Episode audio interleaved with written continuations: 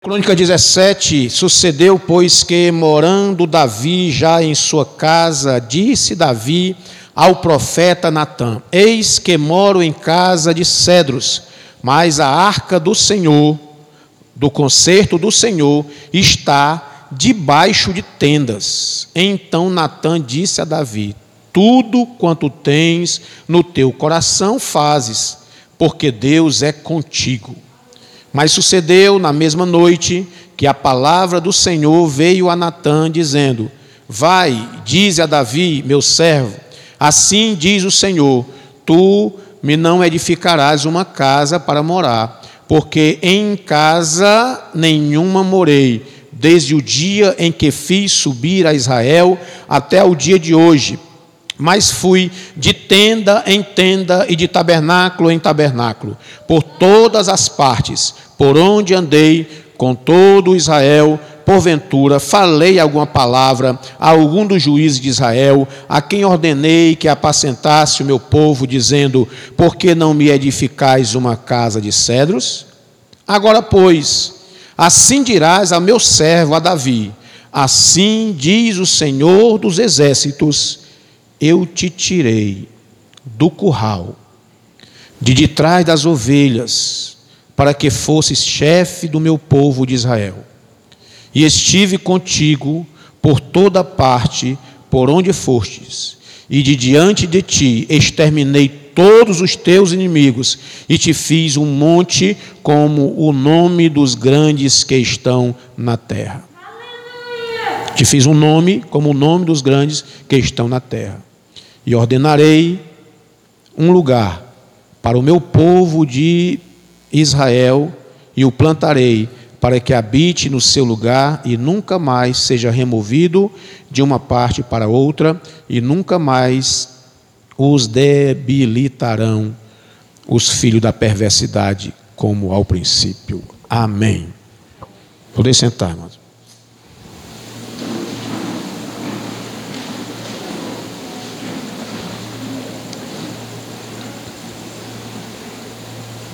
Queridos irmãos, nós queremos nessa noite falar sobre esse tema quando Deus frustra os nossos sonhos. E existe uma frase bem interessante de um homem, um psicólogo, é psiquiatra chamado Augusto Cury. Eu acho que muita gente já ouviu falar de Augusto Cury, né? E essa frase ela inspira muita gente. E ele diz assim: desistir, desistir dos sonhos é abrir mão da felicidade. Porque quem não persegue seus objetivos está condenado a fracassar 100% das vezes. Então, muitas pessoas, principalmente os palestrantes de coaching, eles incentivam as pessoas a acreditar nos seus sonhos e correr atrás deles, né? Para que os irmãos é, vejam como essa questão de sonhos, né? Ela foi é muito, muito considerado na sociedade.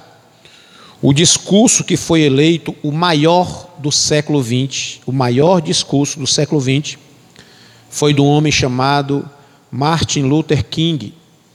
E ele proferiu esse discurso no dia 28 de agosto de 1963. E uma frase extraída daquele discurso dizia: Eu tenho um sonho. Você já deve ter visto aí pela internet, é em inglês, I have a dream. Eu não sei falar inglês, mas você entendeu o que eu quis dizer. Eu tenho um sonho. E ele falava da necessidade, e o sonho dele era a necessidade de união, na coexistência harmoniosa entre brancos e negros nos Estados Unidos. Esse era o sonho de Martin Luther King. Realmente, os sonhos são como um combustível para a nossa alma os nossos sonhos é que nos impulsionam para que possamos alcançar grandes realizações. E essa questão de sonho, irmãos, ela ganhou uma proeminência tão grande que chegou aos nossos dias, impregnou a igreja de tal sorte que um dos temas mais recorrentes nos hinos atualmente é falando sobre sonhos. Né? Deus vai realizar os teus sonhos. Tem até um hino aí de um cantor famoso que ele diz assim: Pode sonhar, sonhe que o Senhor garante. Sonhe que o Senhor realiza. E tem outros que dizem assim: Não desista dos seus sonhos.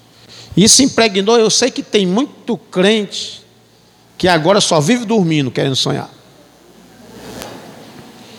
Aí diz assim: Deus, os sonhos de Deus jamais vão morrer. Eu estou preocupado com esse Deus que vive dormindo e sonhando. Então, essa, essa temática de sonhar, sonhar, sonhar e realizar os sonhos tomou conta da igreja, a ponto de ser necessário a gente olhar para a Bíblia Sagrada e dar uma corrigida nessa questão.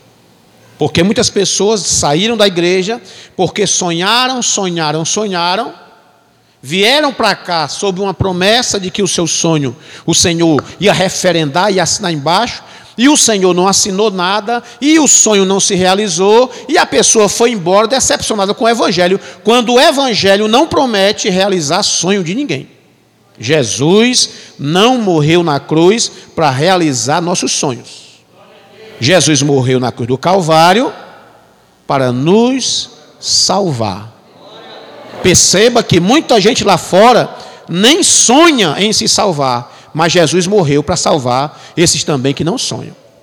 Então, amados irmãos, o que acontece se a gente sonhar e Deus frustrar os nossos sonhos? Um besouro aí na, no microfone, desliga o microfone desse besouro aí. Um zumbido aí, né? O que acontece se Deus resolver frustrar os nossos sonhos.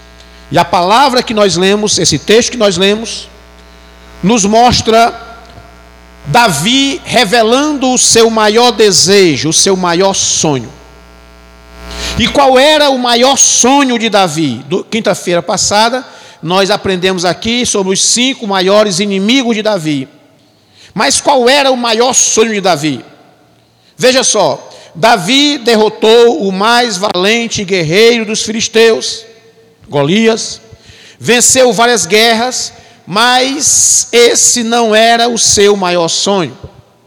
Davi foi aplaudido pelas mulheres que diziam: Saul matou mil, Davi matou dez mil, mas parece que o sonho de Davi não era ficar famoso. Davi foi um grande compositor, um músico por excelência, mas parece que o seu maior sonho não era este. Davi foi ungido rei de Israel.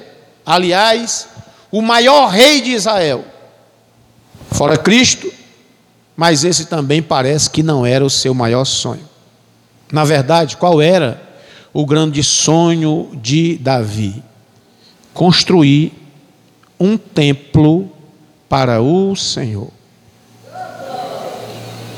Esse era o desejo que havia no coração de Davi. O versículo 1 que nós lemos diz: Sucedeu, pois, que, morando Davi em sua casa, ele disse ao profeta Natã: Rapaz, está aqui meu palácio, luxuoso, caprichado. Eu moro numa casa de cedros, porque as casas naquele tempo construídas de madeira, cedro do Líbano, trazido do Líbano, distante, madeira, madeira boa, madeira de lei, né, que se chama, madeira preciosa. E Davi diz: Eu moro numa casa de cedros, mas olha, a arca do Senhor está debaixo de tendas. Davi disse assim: tem alguma coisa errada.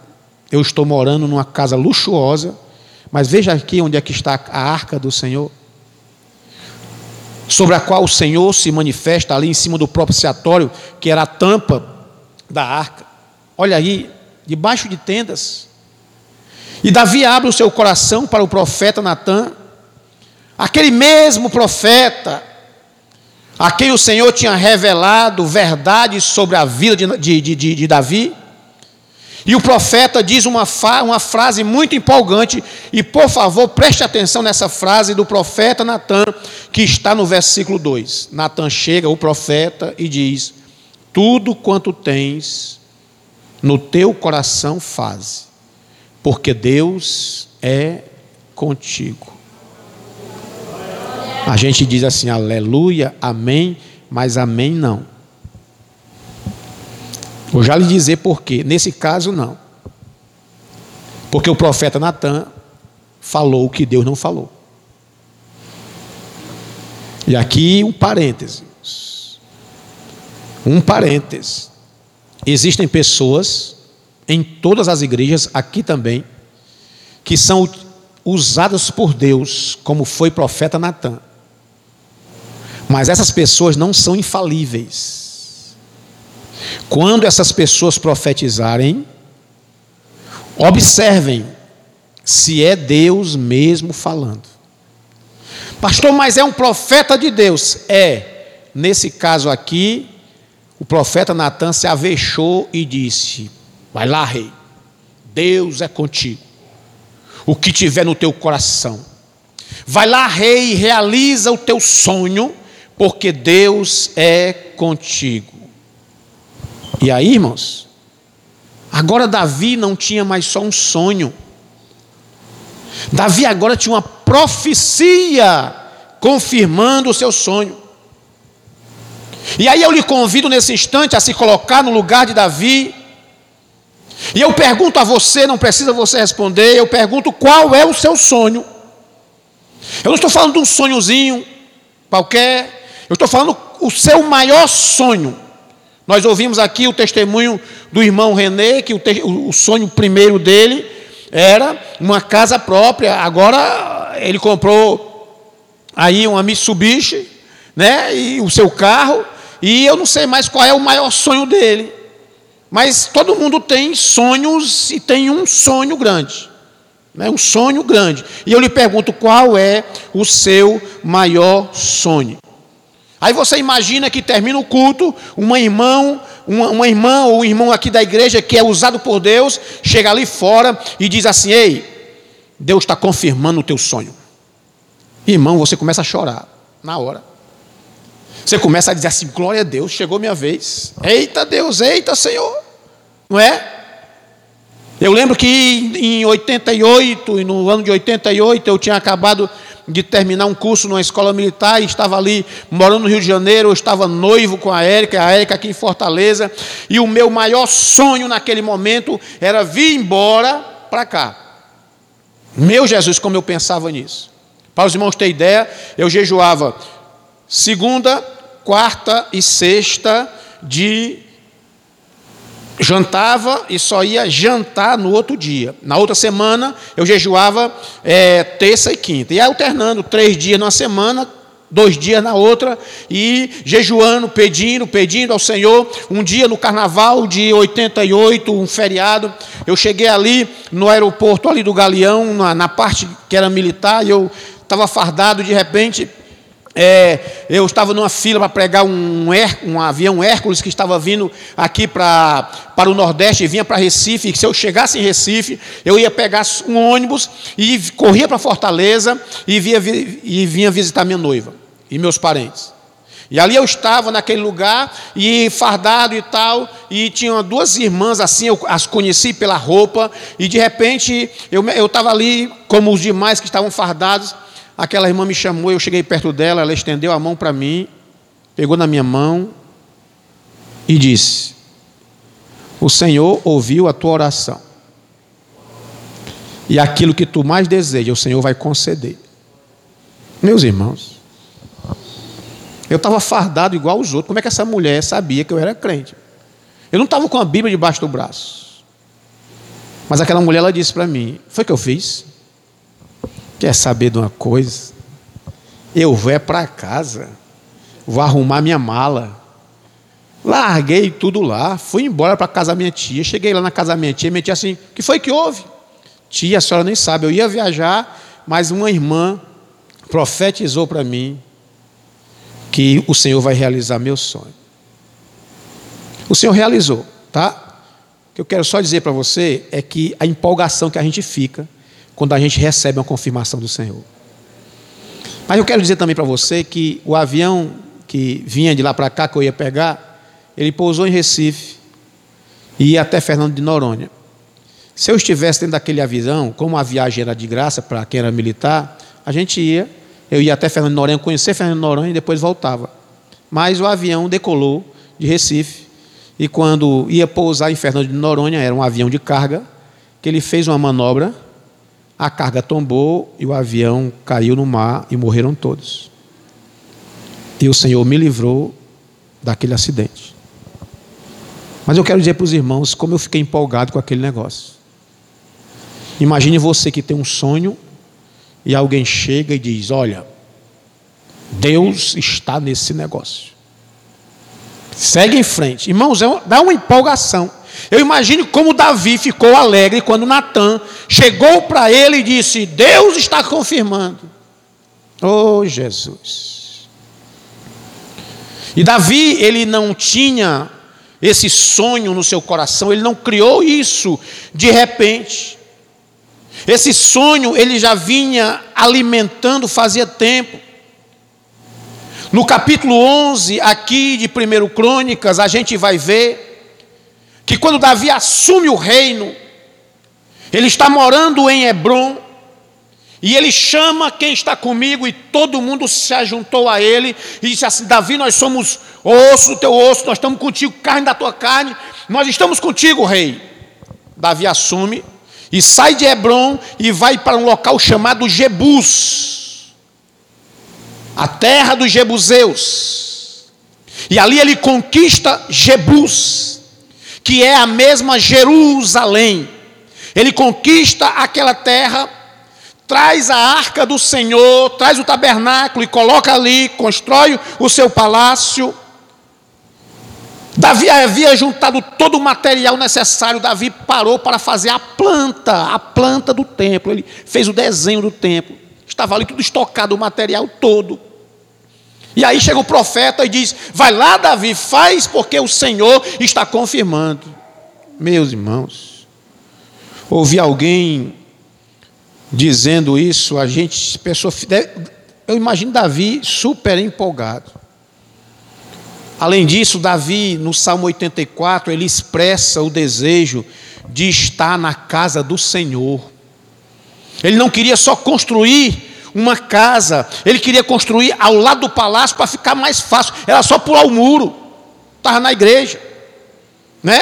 Aí ele vai dizer assim, no Salmo 84: Quão amáveis são os teus tabernáculos, Senhor. Até o pardal e a andorinha encontraram ninho para si.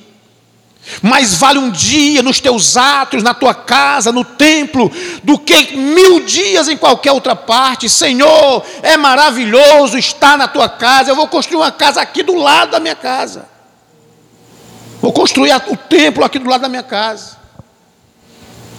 Aí, amados irmãos, tudo caminhando para a realização do grande sonho, mas nos versículos 3 e 4, que nós acabamos de ler, Diz assim: Mas sucedeu na mesma noite que a palavra do Senhor veio ao profeta Natã, dizendo: Natã, vai lá, diz a Davi, meu servo, assim diz o Senhor. Tu, Davi, não vai me edificar uma casa para eu morar. Coloca no lugar de Davi. Olha o banho de água fria, olha o balde de água fria no sonho de Davi. Mas o profeta, o profeta falou de barriga cheia. O Senhor vai lá e diz assim: Natan, essa palavra não foi minha. A minha palavra é que Davi não vai realizar o sonho dele. Irmãos, a gente ouvir alguém dizendo que não é a vontade de Deus, uma pessoa qualquer dizer, não, rapaz, acho que não é a vontade de Deus, não. É uma coisa. A outra coisa é você ouvir o profeta de Deus dizendo: o Senhor não está nesse negócio. Se coloque aí, nesse instante, assim, no lugar de Davi. O seu grande sonho, seu grande sonho. E aí você me permita lhe avisar, lhe avisar nessa noite, que isso não é muito difícil de acontecer conosco. Já aconteceu com outros homens de Deus. Você quer ver um exemplo? Moisés. Qual era o grande sonho de Moisés? Atravessar o Rio Jordão e chegar na terra prometida. 40 anos, irmãos, caminhando com o povo. Aí o Senhor diz assim: Moisés, sobe aqui nesse monte, contempla de longe a terra, e aqui mesmo tu vai ficar. Ô oh, pastor, eu não devia ter vindo nesse culto hoje. Porque eu vim aqui para ouvir uma palavra, o Senhor me dizendo que os meus sonhos serão realizados.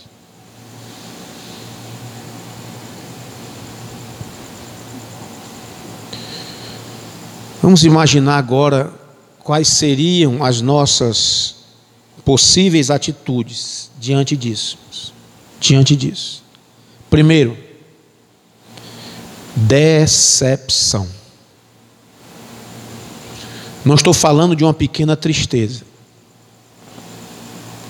Estou falando de uma desilusão com Deus. Imagina Moisés olhando para a terra prometida, do jeito que falaram os espias.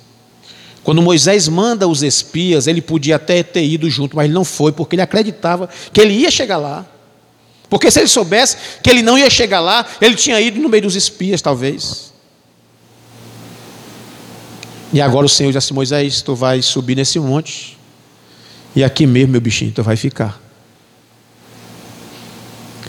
Davi com a planta pronta, material pronto, o profeta dizendo algo e o Senhor diz: Você mesmo não.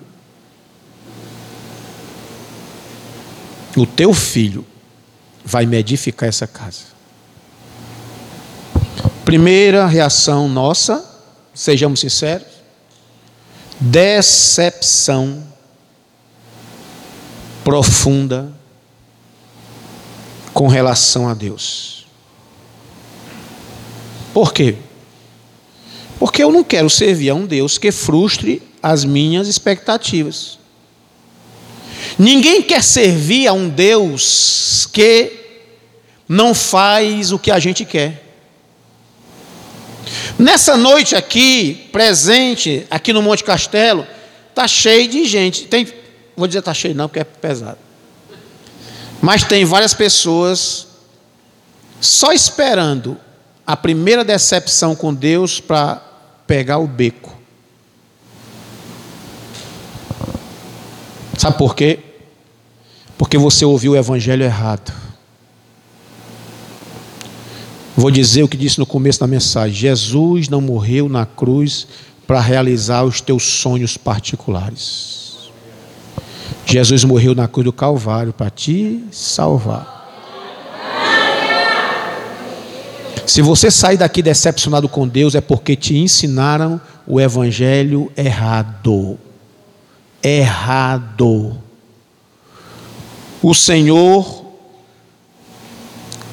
só faz aquilo que lhe apraz. Ele é o Senhor, nós somos servos. Porque quando nós submetemos a Deus os nossos sonhos, queremos subjugar Deus para que Ele assine embaixo os nossos sonhos, Ele não é mais Senhor, Ele é o empregado. Primeira reação, decepção. Mas por favor, se o Senhor frustrar os teus sonhos, não desista dele. Tenha calma. Segundo, segunda reação, murmuração. Porque geralmente a murmuração ela vem acompanhada da decepção. Que é essa murmuração? Aquelas, aquelas, aquelas ideias, aquelas perguntas que permeiam a nossa mente na hora da decepção. Por exemplo,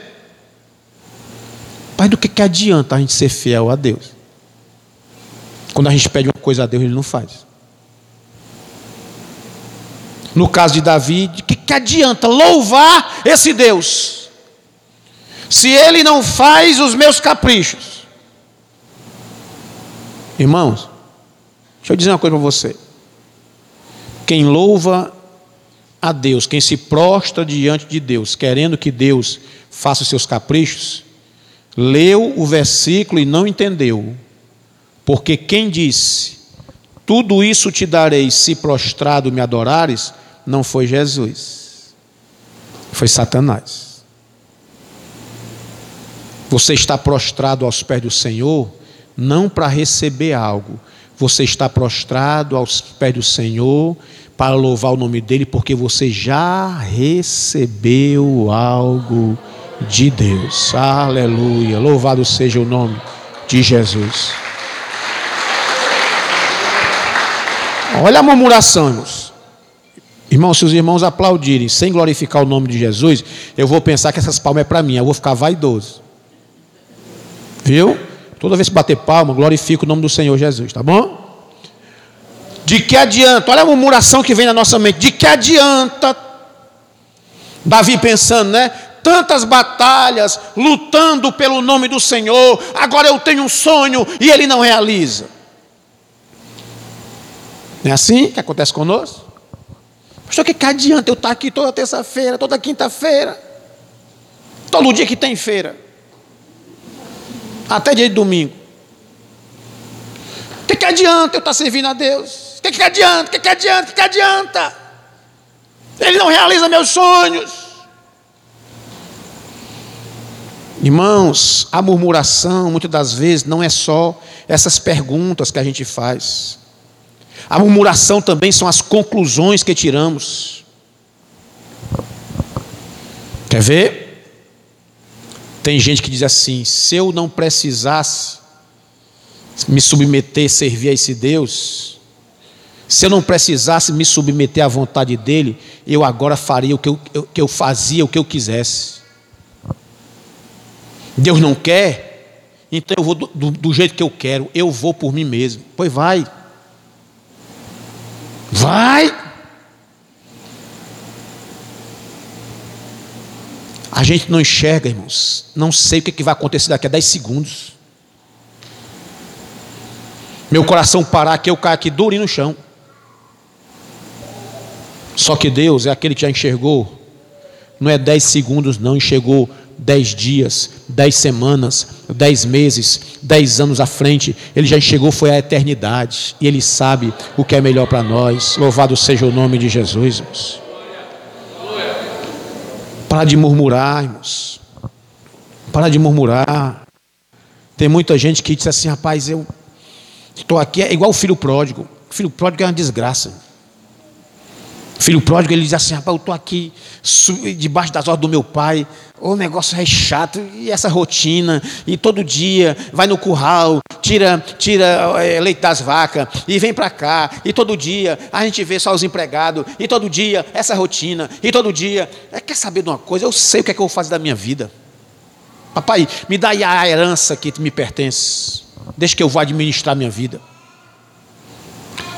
Quando alguém diz isso, papai fica calado, viu? Quando você diz assim, Senhor, deixa que eu tomo conta, eu sei o que é melhor para mim, o Senhor fica calado.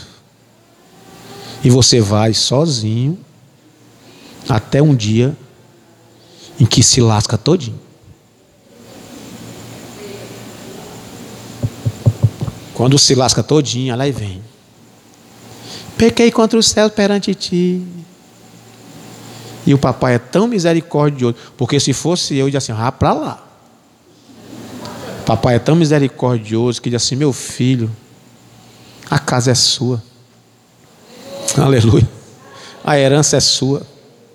Você tirou uma parte da herança, mas aqui não faz falta. Porque esse nosso Deus é infinito, irmãos. Os bens dele são infinitos, não se acabam, não se acabam. Os tesouros do céu estão sempre abarrotados de bênçãos para as nossas vidas. Louvado seja o nome de Jesus. Quantas vezes nós já desejamos ser livres, né?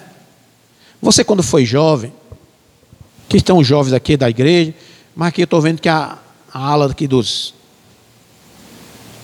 É dos velhos não, né? A ala do pessoal mais maduro. Você já foi, você já foi jovem e, e alguma vez você, você desejou na sua casa dizer assim: tomara que eu já saia de casa, que eu, eu vou fazer do jeito que eu quero, não foi? É, eu digo isso porque eu, eu pensava assim.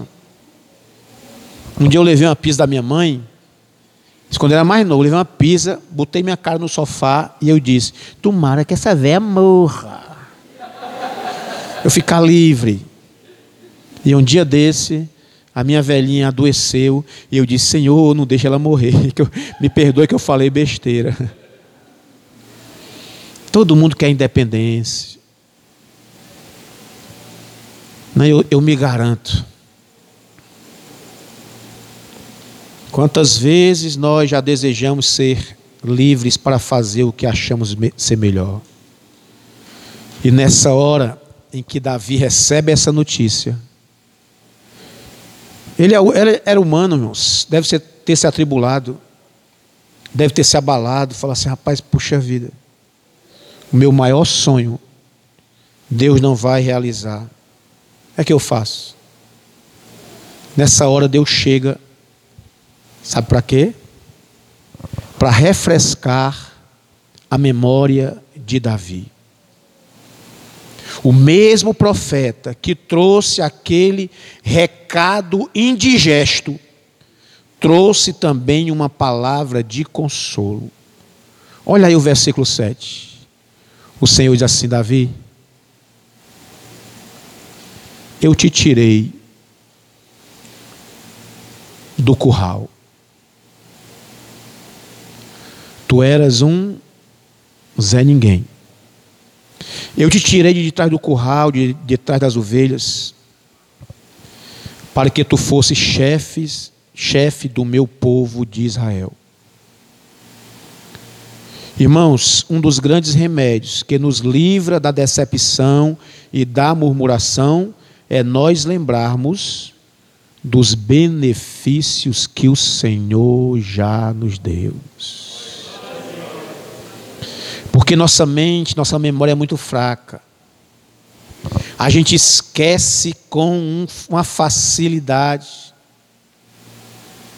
Você que está decepcionado porque Deus não te deu o que queria, vou refrescar aqui sua memória. Você lembra quem você era? Você era um desgraçado, vou repetir com todas as letras: um desgraçado, pobre, cego e nu, destinado ao inferno com o passaporte carimbado, o diabo lambendo os beiços e contando as horas, mas o Senhor foi lá e com mão forte te resgatou. Aleluia. Oh, aleluia. Que é, que é melhor, rapaz? É ter aquele carro que tu queria e não deu certo, ou ter garantida a tua salvação que o Senhor garantiu na cruz do Calvário. Refresca aí a tua memória, aleluia. Nenhum empreendimento humano se compara a essa grande conquista, a salvação das nossas almas. Além da grande bênção da salvação, o Senhor nos recorda dos benefícios que Ele nos concedeu durante a caminhada. Olha o versículo 8: E estive contigo, Davi, por toda parte por onde fostes, e de diante de ti exterminei todos os teus inimigos, e te fiz um nome como o nome dos grandes que estão na terra você já parou para lembrar o que o Senhor esteve contigo em todos os momentos? Você está hoje aqui vivo, só por uma coisa, porque o Senhor esteve e está ao teu lado todos os momentos da vida. Louvado seja o nome de Jesus. A palavra de Deus diz assim: olha, o diabo, vosso adversário, ele anda em derredor de vós, rugindo como um leão, procurando a quem possa tragar. Irmãos, é porque a gente falta aquela sensibilidade espiritual de ouvir, de ouvir. Tem gente que tem uma intimidade tão grande com Deus que ele é capaz de ouvir e de ver o mundo espiritual assim, ó. Tem pessoas que são capazes de ouvir o rugir de Satanás. O rugir de Satanás. Conheci um irmão ali na, na igreja Nova Assunção, Tempo Central, que eu homem para ter intimidade com Deus, irmão, aquele ali.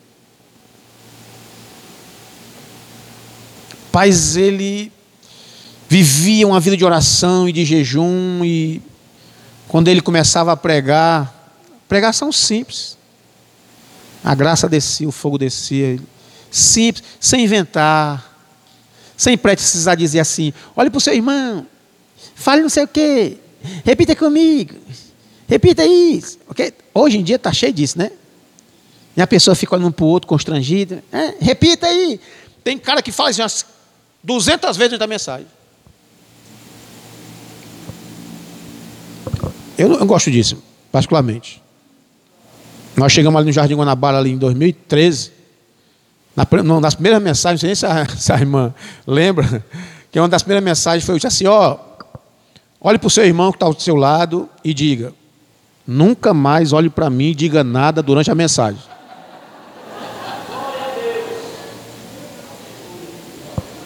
Mas voltando aqui à história. Homem cheio de Deus. Um dia meu irmão foi com a cunhada dele, com a, esposa que é a cunhada dele, visitar a cidade de Tauá. E lá eles foram visitar as casas dos parentes e tal. E disse assim: rapaz, vamos lá no cemitério. Vamos lá no cemitério que a gente vai ver as catacumbas lá dos parentes, né? E tal. Ou visita marromeno, né? Essa. Aí foram lá visitar e chegaram lá e tal. Aí, isso lá em Tauá. Aí eles vieram embora. E esse, esse irmão mora aqui no, no Tabapuá. Eles vieram, da viagem que vieram, passaram na casa dele. Quando chegaram lá e tal, oh, e tal uma, tomar banho, jantar, não sei o que. Aí esse irmão falou assim: Vocês entraram no cemitério, não entraram? Uhum. Por quê? Porque quando vocês entraram, os demônios que lá estavam disseram: O que é que esses crentes vieram fazer aqui? O cara aqui no Tabapuá, o Senhor mostrou a ele. Está entendendo? Então, se nós tivéssemos a percepção de que o diabo ele anda em derredor de nós, rugindo como um leão, buscando a quem possa tragar, e o Senhor todos os dias nos dá livramento.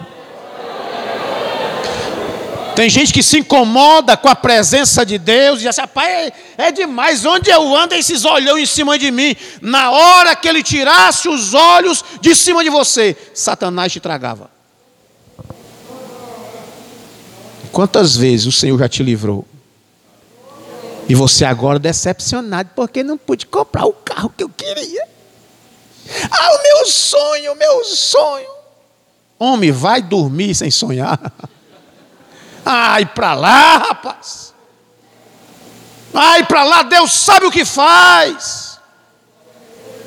Deus é que sabe o que é melhor para nós, irmãos. Não é o que eu sonho, não é o que eu penso, não.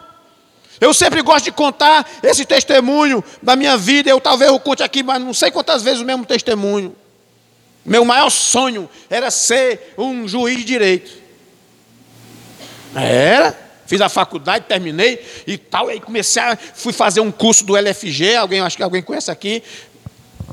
É, lá, lá, depois da UDO, tá no Papicu, ia lá e, e tal, comecei a estudar, comecei a estudar, comecei a estudar, e meu sonho, meu sonho, meu sonho, eu já imaginava assim, sendo na, na audiência e.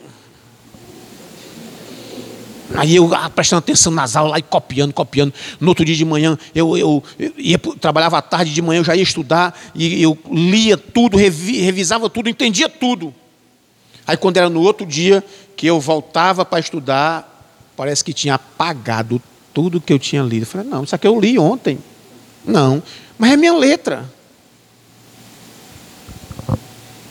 O Senhor não realizou meu sonho, o maior dos meus sonhos. Depois eu pude entender.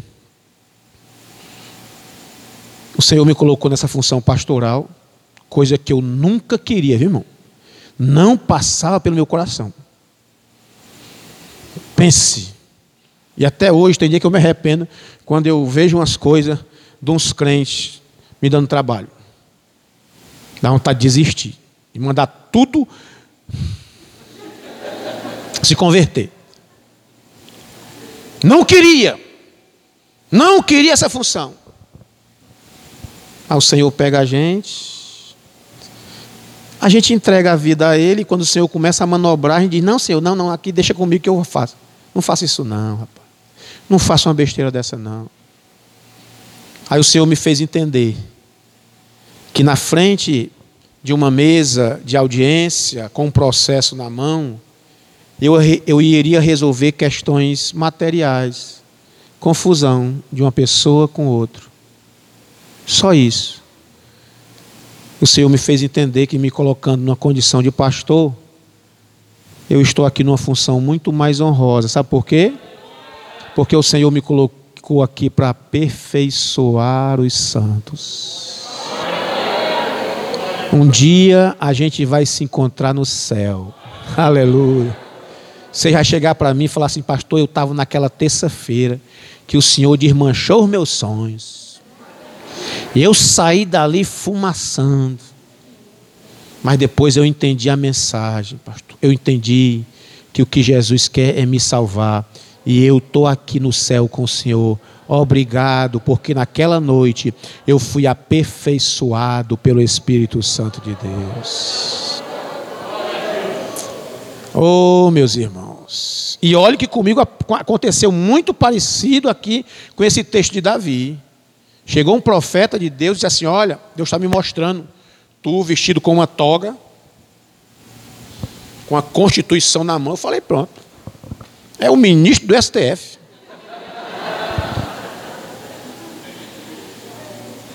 E eu parti para dentro para estudar, e o Senhor disse assim: Você? Você mesmo não. Você venha para cá. e aqui eu estou, irmão, sofrendo de crente, crente chato, crente ruim, crente feio, crente dando trabalho. Mas aqui nós vamos ficar, em nome de Jesus, até o dia que Ele quiser. Aleluia. Antes de nos decepcionarmos com Deus, devemos olhar para Ele e olhar um pouco para trás e nos lembrarmos daquilo que ele fez por nós. Antes de abrirmos a boca para murmurar, devemos bendizer o nome do Senhor. Salmo 103 diz: Bendize, ó minha boca, não. Bendize, ó minha alma, ao Senhor. Aleluia. E tudo que há em mim, bendiga o seu santo nome. Bendize, ó minha alma, ao Senhor, e jamais te esqueça de nenhum, nenhum dos seus benefícios. E quais são os benefícios? O Salmo 103 vai dizer: o primeiro benefício. Olha a ordem, olha a sequência, olha a sequência de prioridade. Primeiro, é Ele que perdoa todas as tuas iniquidades. Segundo benefício, é Ele que sara todas as tuas enfermidades. E em terceiro, é Ele que enche a tua boca de bens. Primeiro, perdão. Segundo, cura física. Terceiro, os bens materiais. Meus irmãos, Natan entrega o recado completo E a partir do versículo 16, que os irmãos não leram em casa, se tivesse lido, ia facilitar. Está vendo como, como essas coisas matam a gente? É, pastor, besteira. Não, irmão, eu fico, eu fico com tanta raiva. Se eu tivesse aquela baladeira, trazido aquela baladeira que o Fabrício me deu, eu ia dar uma pedra daqui em um bocado de gente que não leu. Se tivesse lido em casa, facilitava. Olha, a partir do versículo 16, nós vamos ver como é que Davi reage.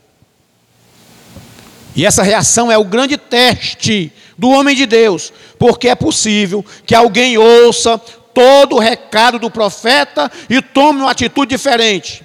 Mas como é que Davi reage? Olha o versículo 16.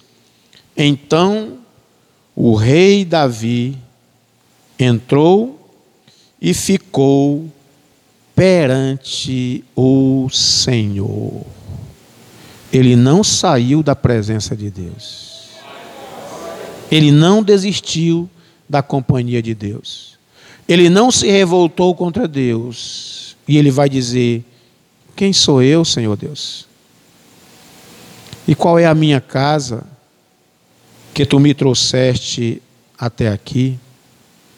Existem muitos crentes que são como meninos mimados ganham um bocado de presente, ganham, ganham, mas se um dia o pai disser não, aí ele fica emburricado. Tá cheio de mina assim, não tá, irmão? Eu só fiz isso uma vez na vida. Papai, pai! Nunca mais espernei. Eu vejo às vezes um menino na igreja espernando. A mãe, ô menino, vai entrar aqui, menino, se ajeita, menino. Muitos, muitos, irmãos, muitos crentes são assim. Deus dá, dá. No dia que Deus diz assim, não, isso aqui não. Eu vou me embora. Vou para outra igreja. Tem um irmão que faz serviço lá em casa, um pedreiro. E lá do Jardim Guanabara, se eu disser o nome, as irmãs vão lembrar, eu vou dizer não. Aí ele disse assim, pastor, minha mulher, outro dia estava lá no Guanabara e disse assim, vamos ali visitar uma igreja. Está lá, é uma benção, o pastor lá, pregação, é uma muito. A gente sai de lá, chega, sai assim. Eu falei, pronto, é aqueles bonecos infláveis de, que tem na, em frente pagamento. Né? Sai de lá, vibrando, tá certo. Pastor, mas só acredito que eu fui lá com ela. Pastor, o pastor lá pregou bem pouquinho, depois começou. Vamos tirar uma oferta aqui para não sei o quê. Aí passou a primeira oferta. Vamos tirar outra oferta. Três ofertas. Ele disse assim: Ô oh, coisa boa, vai de novo. Vai de novo, besta. Vai de novo. Assim é um bocado de crente. Está numa igreja, pensa que o problema é a igreja, é o pastor. É não, é você. Ah, se ajeitar com Jesus. Vai criar vergonha. Vai entender o propósito de Deus. Deixe de andar de igreja em igreja, rapaz. O problema, é, problema na igreja não é você. Aí para tudo que é canto, chega lá e encontra problema. Por quê? Porque o problema é você.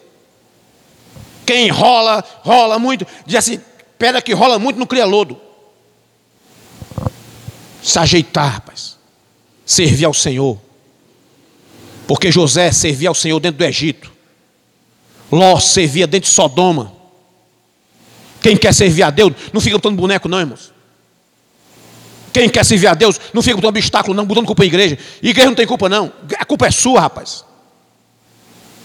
É porque é, ah, essa igreja aqui não é abençoada.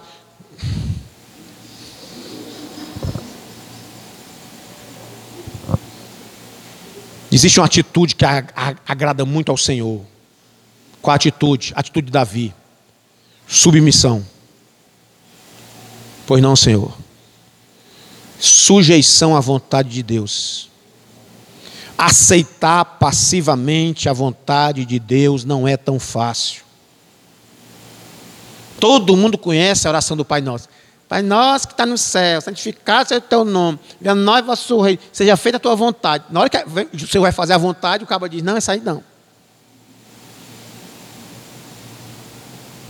Então nem ore o Pai Nosso. Tem gente que todo dia ora o Pai Nosso e ainda se benze depois. Faz a tua vontade. Aí o Senhor, tá bom, vou fazer. Não, não, eu estava só brincando. Oh, Jesus. A Bíblia está aqui, irmão. Essas histórias são bonitas, não é só para a gente decorar, não. É para vivermos. Está aqui para a gente aprender com esses homens de Deus, com esses heróis da fé. Jó perde seus parentes, perde seus bens, perde, perde é, é, é, oportunidades. Aí ele vai dizer, lá no final, ou lá, no, lá depois da grande tribula, da, da tribulação que ele passa ali, já no capítulo 2, ele vai dizer: O Senhor deu, o Senhor tomou, glorificado seja o nome do Senhor. Submissão à vontade de Deus. No versículo 16, Davi diz assim: Quem sou eu, Senhor Deus? Quem sou eu? E qual é a minha casa? Para que me tenhas trazido até aqui. A soberba diante de Deus tem sido a desgraça de muita gente. Olha o que Davi diz: Quem sou eu, Senhor? Você pode dizer, olhe para o seu irmão, olhe para cima e diga assim: Quem sou eu, meu Deus? Já pensou quem é você? Caba feio. Se morrer, não dá 24 horas, as bactérias já tomaram de conta. Se passar dois dias sem tomar banho, não tem quem chegue perto. Se deixar de escovar o dente ao amanhecer, a boca cheia de bactéria. Quem é você? Quem sou eu, irmãos? Para criticar a vontade do Senhor. Talvez, se você se comparar a qualquer outro ser humano, até você se ache superior. Mas Davi diz: Quem sou eu, Senhor meu Deus? Ou seja, quem sou eu perante ti, meu Deus? Para terminar, amados irmãos, a verdade é que muitos dos nossos projetos são apenas para o nosso próprio engrandecimento. Mas Davi nos ensina outra lição no versículo 24. Confirme-se e engrandeça-se o teu nome para sempre. E diga-se: O Senhor dos exércitos é o Deus de Israel é Deus para Israel, e permaneça firme diante de ti a casa de Davi, teu servo. Gratidão, irmãos. Se você entregou a sua vida ao Senhor, tudo o que acontecer é para a glória de Deus. Quando a gente entrega a nossa vida ao Senhor, a gente passa a viver em função dEle e não ele em função de nós. Deixe que o Senhor seja glorificado na tua vida, ainda que seja preciso ele frustrar alguns dos teus maiores sonhos terrenos. O que fazer quando o Senhor frustrar os teus sonhos? Não murmure, não se revolte, não se afaste dele, ao contrário, chegue-se mais perto. Lembre-se de todos os benefícios que ele já te fez, principalmente o maior deles, que foi a salvação da tua alma. E permita que Deus seja glorificado através da tua vida. Amém, irmãos? Eu não sei qual é o teu sonho, não sei. Já vi muita gente perder sonhos que eram os mais espetaculares. Casamento marcado, sabe? Aquela coisa já.